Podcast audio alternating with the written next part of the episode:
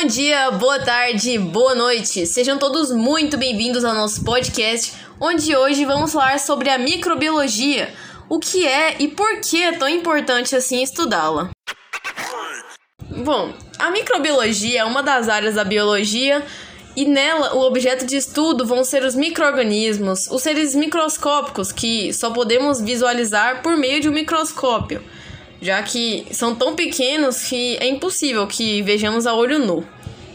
Esse termo, né, microbiologia, deriva do grego micros, que significa pequeno, bio, que significa vida, e logos, que significa estudo. Então, grosseiramente, seria o estudo da vida pequena. E com base nesse conceito, a microbiologia aborda um vasto ramo com diversos microrganismos inclusos, como os unicelulares, que, citando aqui alguns exemplos, são as bactérias, os fungos, as algas e protozoários, e algumas estruturas mais peculiares, que nem mesmo são formados por células, como os, os vírus, viroides e prions. Tá, tá, entendi o que é a microbiologia, mas o que, que isso tem de importante? O que, que isso impacta na minha vida? Bem, os microorganismos, objeto de estudo da microbiologia, possuem um papel muito importante, tanto de forma positiva quanto de forma negativa, e são indispensáveis a todos os processos vitais do nosso planeta, como por exemplo no campo dos processos biogeoquímicos que a gente viu ano passado, dá pra gente citar o processo do nitrogênio, que quem atua nele? Os microorganismos.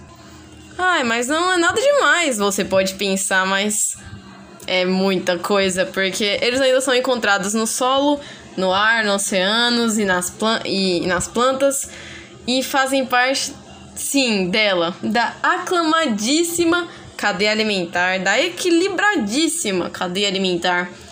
E eles são uma espécie de faxineiros do meio ambiente, já que os decompositores, que por sinal são micro-organismos, são os responsáveis por degradar e decompor toda a matéria orgânica. Então, aquele resto de fruta que você descartou de forma errônea, sim, vai ser decomposto pelos micro-organismos.